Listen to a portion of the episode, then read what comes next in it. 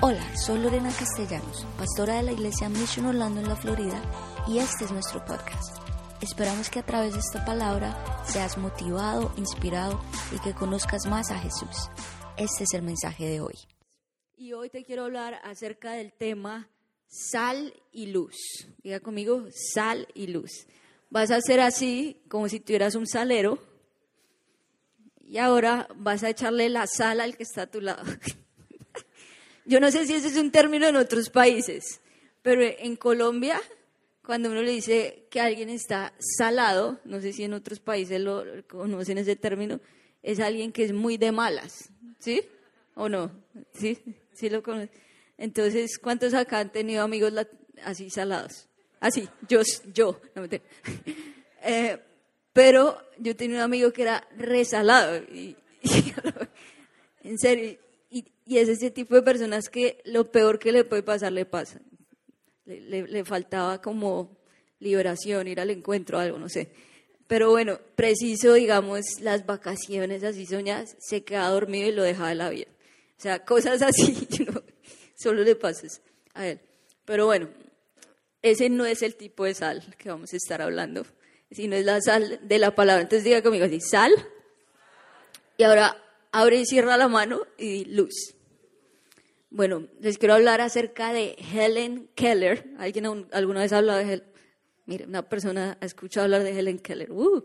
Bueno, Helen Keller es, ella nació en 1880, sigue viva, no mentira, no.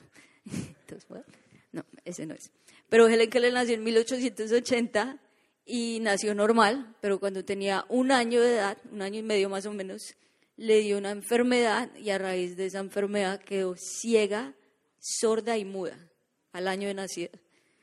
Y duró más o menos seis meses que los papás pues no sabían, imagínate en esa época, no había mucha educación para ese tipo de personas discapacitadas. Cuando, cuando Helen tenía seis años, la mamá leyó un artículo de una chica que se había graduado de un colegio y era ciega. Y ella, wow, mira esto. Entonces la contactó y le dijo, te quiero contratar como la maestra de mi hija. Y ella fue y empezó a enseñarle a Helen a comunicarse. Y ella, y ella eh, aprendió a, a comunicarse por medio de las manos. Y es increíble porque aprendió a, hasta hablar audiblemente. Tienen que ver un video si pueden hacerlo en YouTube, buscan Helen Keller hablando, porque ella le logró enseñar cuando ella sentía las vibraciones y empezó a hablar las palabras. Les digo que aprendió a leer, aprendió a escribir en máquina, escribió 14 libros, aprendió a leer en cinco idiomas se volvió defensora también de, las personas discapacitadas, viajó por 35 países y, hablaba acerca de, todo esto y, a raíz de sus discursos. Y ella iba y hablaba.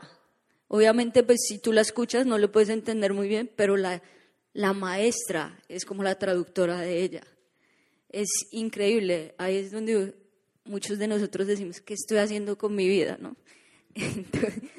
Eh, pero la, la, gran heroína ahí de todo esto, yo digo que es la maestra. Porque uno escucha de Helen, salió, o sea, súper famosa, habló a, miles y ha logrado influenciar en millones de personas, pero la gran heroína es la maestra. Y la maestra prácticamente toda su vida fue dedicada a, un, a una estudiante, que fue Helen. Ella vivió con ella, la ayudaba, era su traductora, estuvo todo el tiempo con ella, ellos también fueron creyentes. Entonces fue como esa luz para ella. Imagínate si Helen no hubiera tenido a la maestra Anne Sullivan, se llama. Si no hubiera tenido esa maestra, ¿qué hubiera sido de su vida? Ella cuando la conoció, ella solo era una niña muy frustrada porque no tenía nada. Pero a raíz de esto pudo ser un impacto para millones de personas. Y eso sucede también en nosotros cuando conocemos a Cristo. Cuando nosotros conocemos a Cristo, mira lo que dice segunda de Corintios 5, 17, de la nueva versión internacional, dice, por lo tanto, si alguno está en Cristo, es una nueva creación. Lo viejo ha, pasado, ha llegado lo nuevo. Cuando somos en Cristo llegamos así, frustrados, no sabemos qué hacer con nuestra vida y ¡boom! Nacemos de nuevo, que es lo que la Biblia habla del nuevo nacimiento. Y ahí nacemos a una nueva vida en Cristo, somos una nueva creación. Yo recuerdo cuando yo fui a mi primer encuentro, que tenía como 12 años, y cuando llegué al encuentro, yo llegué súper apasionada por Dios. Yo iba a un colegio que no era cristiano y yo decía, Señor, dame la oportunidad de compartirle a alguien, porque muchas veces, y más en esa edad, a uno como que le da vergüenza hablarle a alguien de Jesús y que ir a mis compañeritos. Y, yo decía, Señor, dame la oportunidad de, de hablarle a alguien de Jesús, de traer por lo menos a una amiga a la iglesia, una compañerita. Y precisó un evento de jóvenes, les invité, dos de ellas dijeron que sí iban a venir. Y yo, yes. Entonces llegó el día, ¿cómo creen que yo estuve ahí de primeras? las esperé, me senté con ellas, estaba así súper emocionada. Cuando el, predicador dio la oración de fe, ellos la repitieron y yo, yes, gracias Señor. Entonces me sentí como que súper, súper, como, wow, puedo influenciar en alguien que nunca lo había hecho. Y no sé tú, pero cuando tú le compartes a alguien de Jesús, o cuando tú ves que viene a la iglesia, ves que empieza un cambio, como que uno dice, wow, Dios sí me puede usar. ¿Alguien se ha sentido así? Es muy, muy chévere la sensación. Mateo 5, versículo 13 al 16, dice, ustedes son la sal de la tierra, pero ¿para qué sirve la sal si ha perdido su sabor? Pueden lograr que vuelva a ser salada, la descartarán y la pisotearán como algo que no tiene ningún valor. Ustedes son la luz del mundo, una ciudad en lo alto de una colina que no puede esconderse. Nadie enciende una lámpara y luego la pone debajo de una canasta. En cambio, la coloca en un lugar alto donde ilumina a todos los que están en la casa. De la misma manera, vas a repetir esto conmigo, dejen que sus buenas acciones brillen a la vista de todos, para que todos alaben a su Padre Celestial. Di, conmigo, soy sal y soy luz. Esto lo dice Jesús. Jesús está profetizando sobre nosotros. Tú eres la sal de la tierra. Tú eres la luz del mundo. Y vas a hacer esa ciudad en lo alto de la colina. En 1630, cuando un pastor que se llama John Withrop venía desde Inglaterra a empezar su nueva colonia en Massachusetts. Venía en un barco que se llamaba Arabella y, tenían esa visión de crear un nuevo mundo, una nueva cultura. Y él les, les habló acerca de un tema que se llamó el modelo de la caridad del, del cristiano. Y la visión era ser esa nueva tierra y, ella, y él les hablaba de ser esa ciudad sobre esa colina basado en este versículo.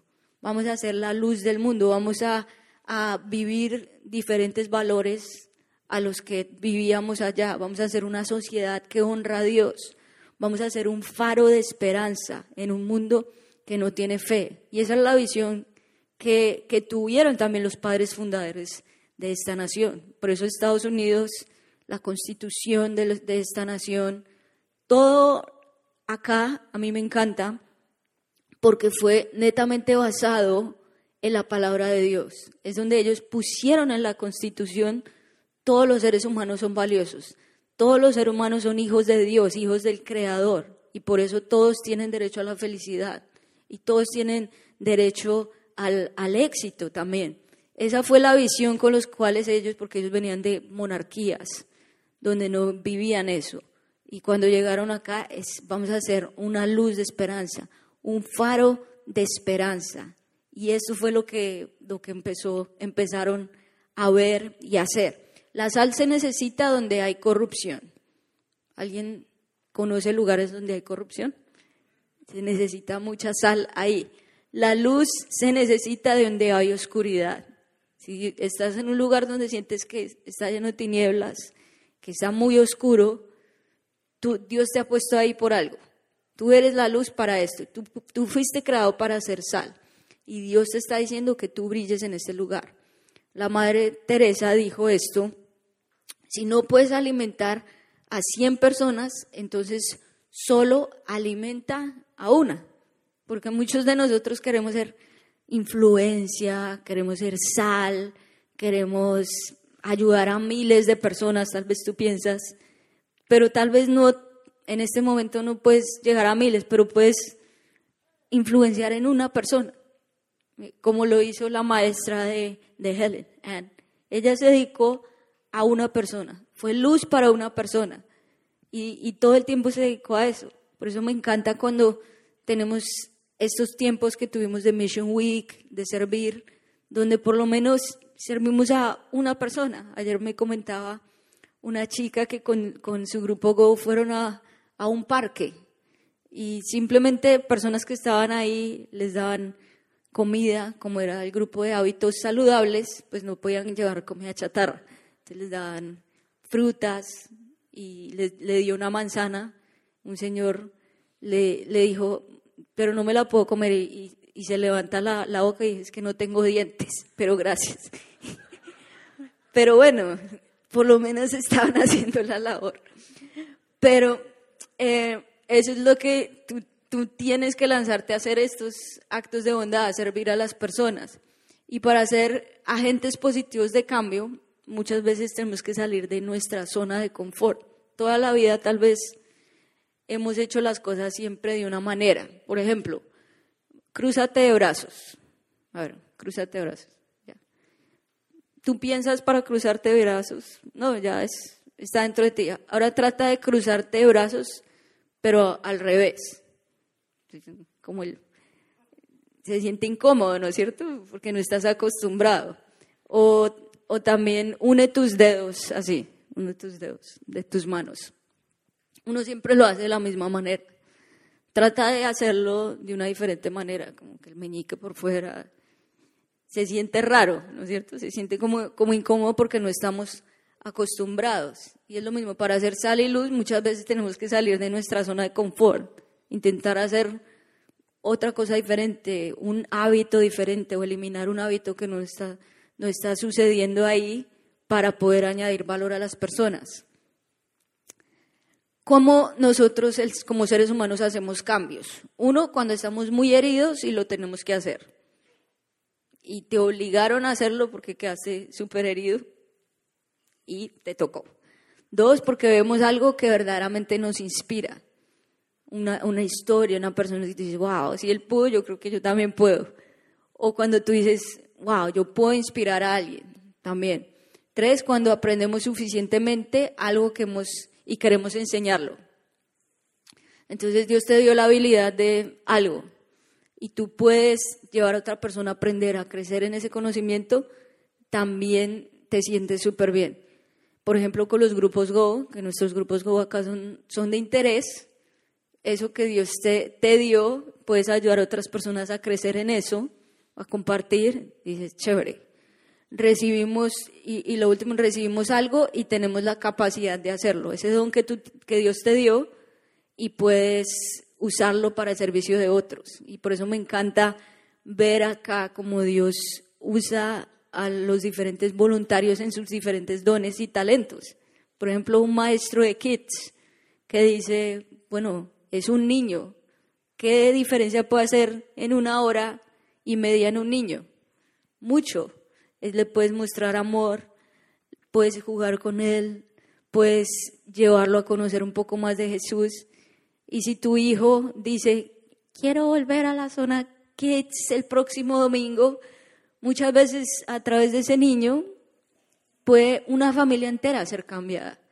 Pero si tú vas, es ese maestro de Kids que estuvo ahí y que le dedicó ese tiempo a ese niño. Entonces, estoy tan, tan feliz de ver cómo Dios usa a los diferentes equipos, a los diferentes voluntarios acá dentro de la iglesia, porque no les damos un fuerte aplauso.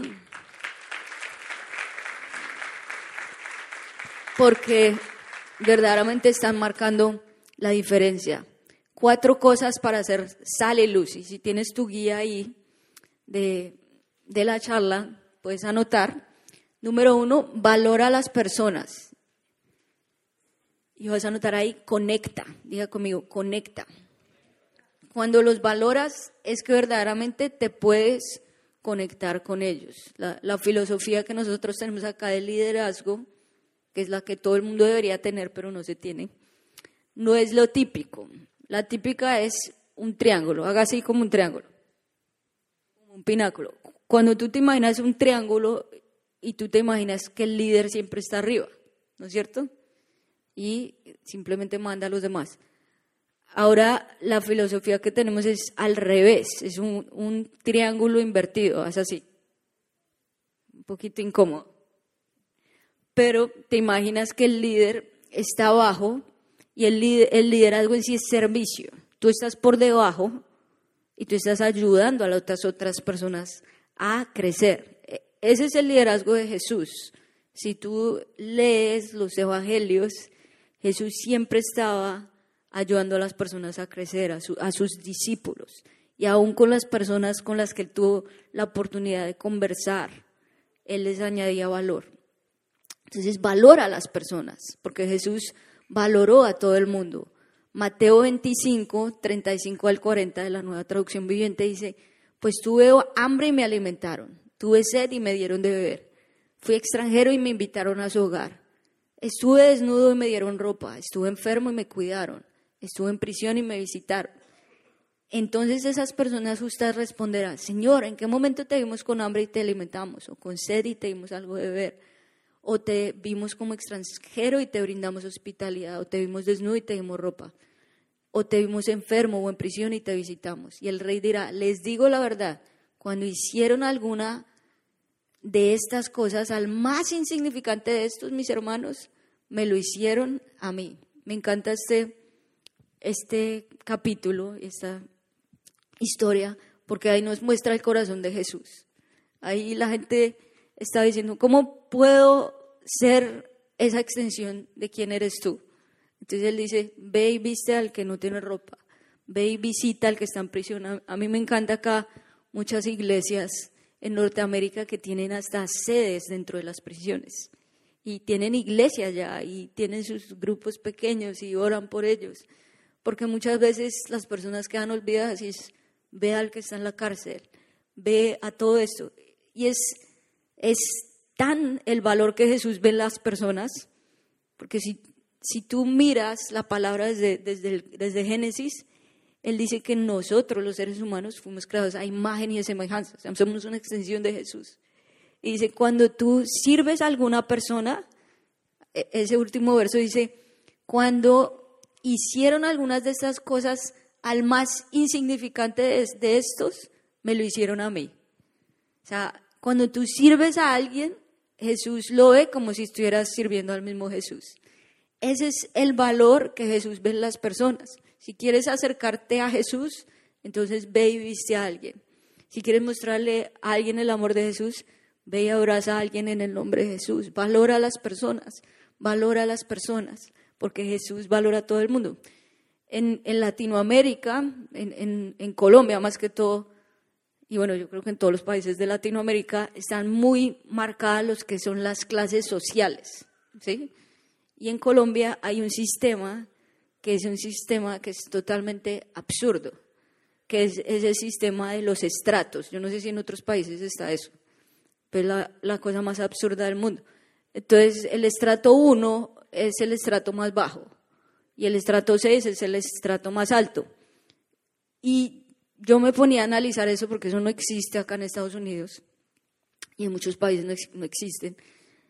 Y yo me decía, eso lo que hace, eso lo que busca es marcar a la gente desde que nace. No, tú eres clase baja, tú ya eres clase pobre, tú ya eres, Entonces ya busca marcar a la gente con esas palabras y la gente toda la vida desde niño escuchando, no es que yo soy clase baja, no es que... Entonces, ese es lo que todo el tiempo está repitiendo y se marca mucho en eso. Pero sabes algo, para Dios no hay clases sociales, para Dios no existe nada de eso. Para Dios todos nosotros somos hijos de Dios. Tú eres hijo de Dios y tú estás en la clase más alta. No hay diferencia entre ninguno de nosotros. Así es como Dios te ve. Tú eres ese hijo especial de Dios. No te creas de segunda categoría, de tercera categoría. Créete como que, wow, Dios me ama, Dios me escogió, soy el tesoro de Dios. Wow. Ahora, si Dios nos ve hacia nosotros, de la misma manera vamos a tener esa visión para las personas. Y cuando podemos valorar a las personas, es que podemos conectar con ellos. Las personas perciben cuando, cuando tú verdaderamente los valoras. Número dos, añade valor a las personas y vas a notar ahí influencia. Influencia. Piensa en las personas que te han añadido valor a ti. ¿Estás agradecido con ellos? ¿Ha marcado la diferencia en tu vida? Ahora, eso les da influencia sobre tu vida. Y tú puedes ser sal para otras personas. John Maxwell habla de cinco cosas que podemos hacer todos los días para añadir valor a las personas. Uno, valorar a las personas. Número dos, pensar en maneras de cómo valorarlas. Tienes que decir, ¿cómo yo puedo añadirle valor hoy a alguien? Y no tienen que ser cosas costosas ni nada. Un mensaje de texto, una carta de agradecimiento, la manera como tú le hables.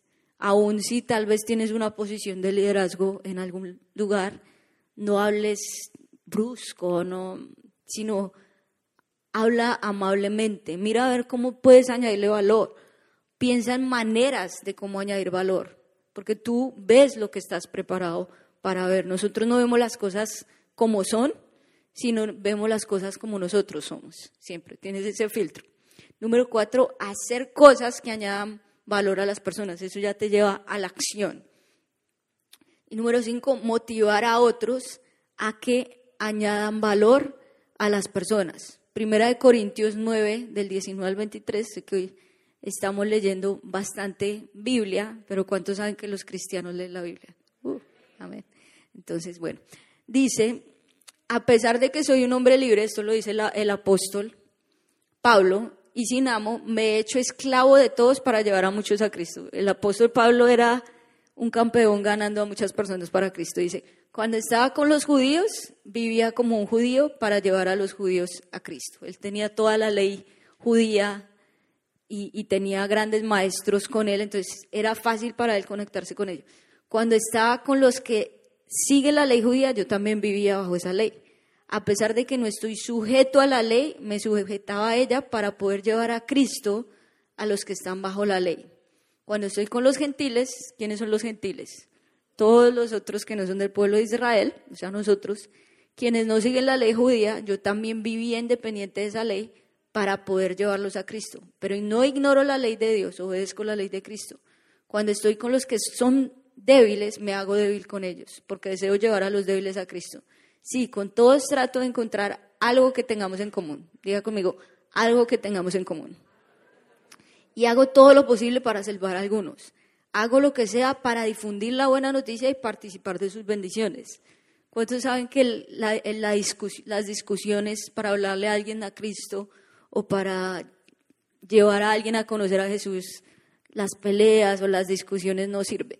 Si sabían eso, no te llevan a ningún lado, porque muchas veces nos, enfocamos en las, en las diferencias. Porque no, que tú eres católico, que tú eres esto, que tú eres lo otro. Entonces, el apóstol dice, busquen algo que tengan en común. ¿Qué tienes en común con esa persona?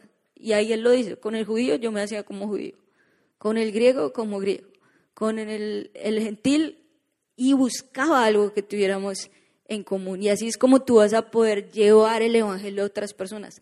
¿Qué puedo, qué, en qué, qué nos une? Ese es un, un buen pensamiento que puede ser, ¿qué nos une? Y cómo puedo añadirte valor a ti y eventualmente mostrarte a Jesús. me encantó esta frase que vi, porque mi perspectiva hacia ti va a determinar mi actitud hacia ti. Dice, si te veo como débil, te ayudaré. Si te veo quebrantado, te arreglaré. Y si te veo valioso, te serviré. En las primeras dos perspectivas, yo estoy por encima. Pero cuando yo me coloco por debajo, es que yo puedo servir a las personas. Y muchas veces nosotros nos creemos como el héroe de la situación, ¿no es cierto? No, mira, es que lo que tú necesitas es esto. Y cuando las personas vienen, no, mira, esto, este curso, tal, y somos el héroe, pero si nosotros los vemos como valiosos, decimos cómo yo puedo ayudarte, cómo yo puedo servirte. Y el ser sal y luz es eso, valorar a las personas, pero también ayudarlas a encontrar a Jesús, ayudarlas a, encontrarse con, con el Salvador, que es lo más lindo en la vida que hay. Nosotros como estuvimos de vacaciones, estábamos allá en Cartagena, en Colombia, y, oramos, Señor, aunque estemos en vacaciones, ayúdanos a hacer sal y luz con las personas que, que conozcamos. Entonces entramos a una tienda ahí y la chica que estaba atendiendo dijo, ay, mira, qué chévere acá, mira la colección, la colección del mes del orgullo. Y nosotros le dijimos, wow, tremendo. Pero es que nosotros la verdad no celebramos el orgullo, sino que celebramos es la humildad. Y le dijimos así, porque ¿a quién le gusta ser orgulloso? ¿A ti te gusta ser orgulloso? Y ella dijo, no, es mucho mejor ser humilde, ¿no, ¿no crees? Y ella dijo, sí, tienes toda la razón. Y ahí se abrió todo para empezar a hablar acerca de la humildad. Y, y, le empezamos a decir, porque las enseñanzas de Jesús es que nosotros podemos ser mucho más humildes, añadir valor a las personas, servir a otros y empezamos a compartirles acerca de Cristo. A ella también se abrió la oportunidad, la chica estaba súper dispuesta y le dijimos, el único camino para la salvación es Jesús.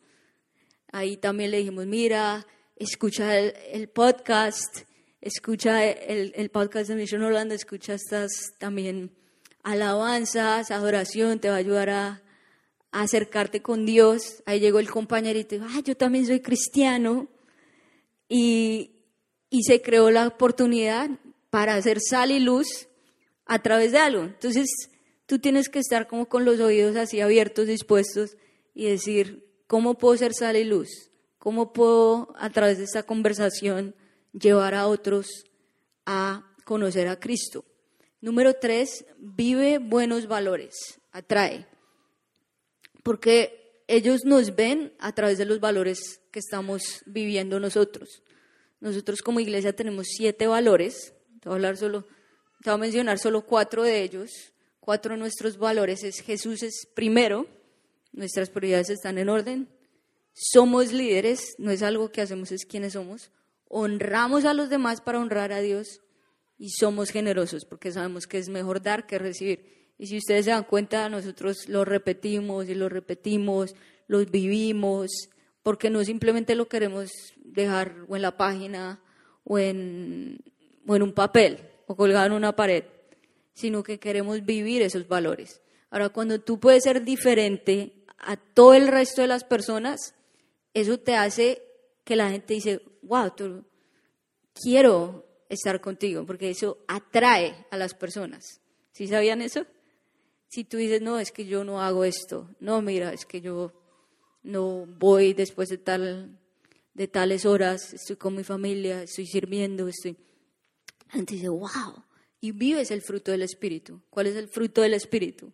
El amor, tienes el gozo, tienes la paz, tienes la paciencia, la benignidad, la bondad, la fe, la mansedumbre, templanza. Tienes el fruto del Espíritu dentro de ti y la gente dice, wow, eres diferente. ¿Por qué no te pusiste enojado cuando te, te hablaron así? ¿Por qué hiciste eso? ¿Por qué, me, qué tienes tú de diferente? ¿Por qué no fuiste con todos tus compañeros a, a ese club o a, esos lugares? Y tú, no, porque soy fiel a mi esposa. Porque, ah, tú eres diferente, vives tus valores. Y eso te hace una persona que otros quieran seguir. Cuatro es comparte buenos valores, transforma. Lo que tú tienes, ese gozo, esa paz, ese amor, es lo que el mundo está buscando. Ahora, ¿será que tú puedes ser un agente de cambio para una persona? Piensa en una persona por la cual tú quieres orar, por la cual tú quieres ver un, un testimonio de transformación. Pero ahora tú dices, no, pero es que yo no sé mucha Biblia, ¿cómo le puedo llegar a, a alguien? ¿Qué puedo hacer? ¿Qué puedo decir? ¿Sabes? Lo mejor que tienes es tu testimonio. Esa es la mejor predicación. ¿Qué ha hecho Dios en ti? Mucho. Y si tú puedes decirle a alguien, mira, esto es lo que yo, yo era así, como nos lo comentó hoy JD, y Dios me transformó completamente. Tú puedes ser un agente de cambio. Tú puedes decir, no, yo era una persona amargada, sin futuro, deprimida, mal. Pero desde que conocí a Jesús, mi vida cambió, ahora soy la persona más alegre, más feliz. ¿Por qué? Porque Cristo está en mi corazón. Y es un gozo que no puedo escribir. Nada, nadie va a quitar este gozo. Nadie va a quitar este gozo. ¿Cuántos están agradecidos por Dios, por la cruz? ¿Cuántos pueden decir gracias, Señor, porque tú me transformaste a mí?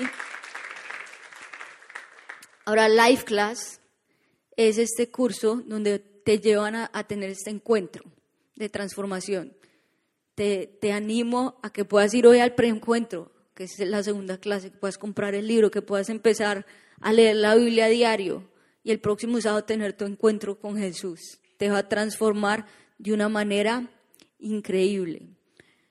Romanos 15, 1, el versículo dice, los fuertes en la fe debemos apoyar a los débiles, en vez de hacer lo que nos agrada. A medida que tú vas creciendo en tu fe, en tu relación con Dios, en que empiezas a ser más sensible a la voz de Dios, tú puedes ayudar a aquellos que son más débiles, a aquellos que vienen detrás tuyo en su caminar con Dios. Y es lo que les digo, como cuando yo vi que estas amigas vinieron a la iglesia, que oraron, que empezaron su transformación, dije, wow, ¿qué tal si nunca les hubiera hablado? ¿Qué tal si nunca les hubiera invitado? ¿Qué tal si nunca hubiera hablado con ellas y decirles, porque muchas veces uno tiene el temor.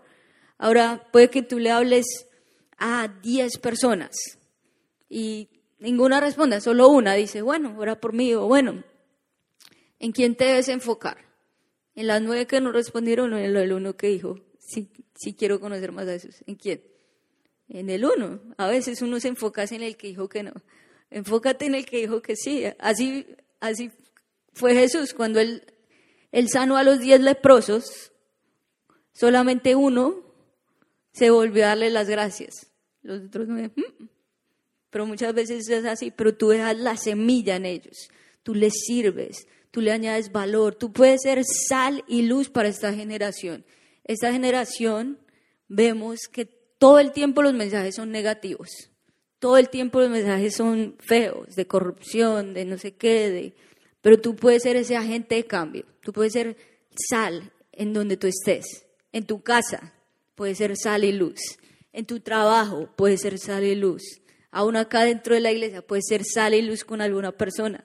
Tú puedes ser un agente de cambio. Dile que está a tu lado, soy un agente de cambio.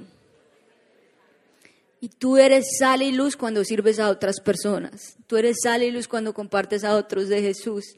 Miren, ahorita que en agosto que empezamos la serie nueva de equipaje. Es una excelente oportunidad para traer personas a la iglesia porque vamos a estar hablando de todas esas cargas muchas veces que tenemos y vamos acumulando y cómo podemos empezar a soltar esas cargas y empezar a viajar de una manera más ligera. ligera.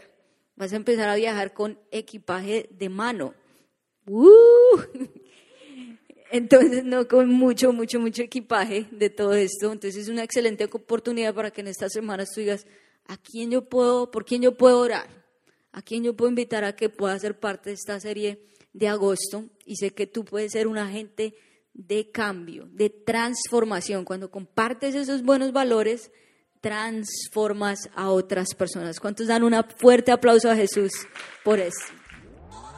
Gracias por escucharnos. Esperamos que este mensaje haya sido de gran bendición para ti.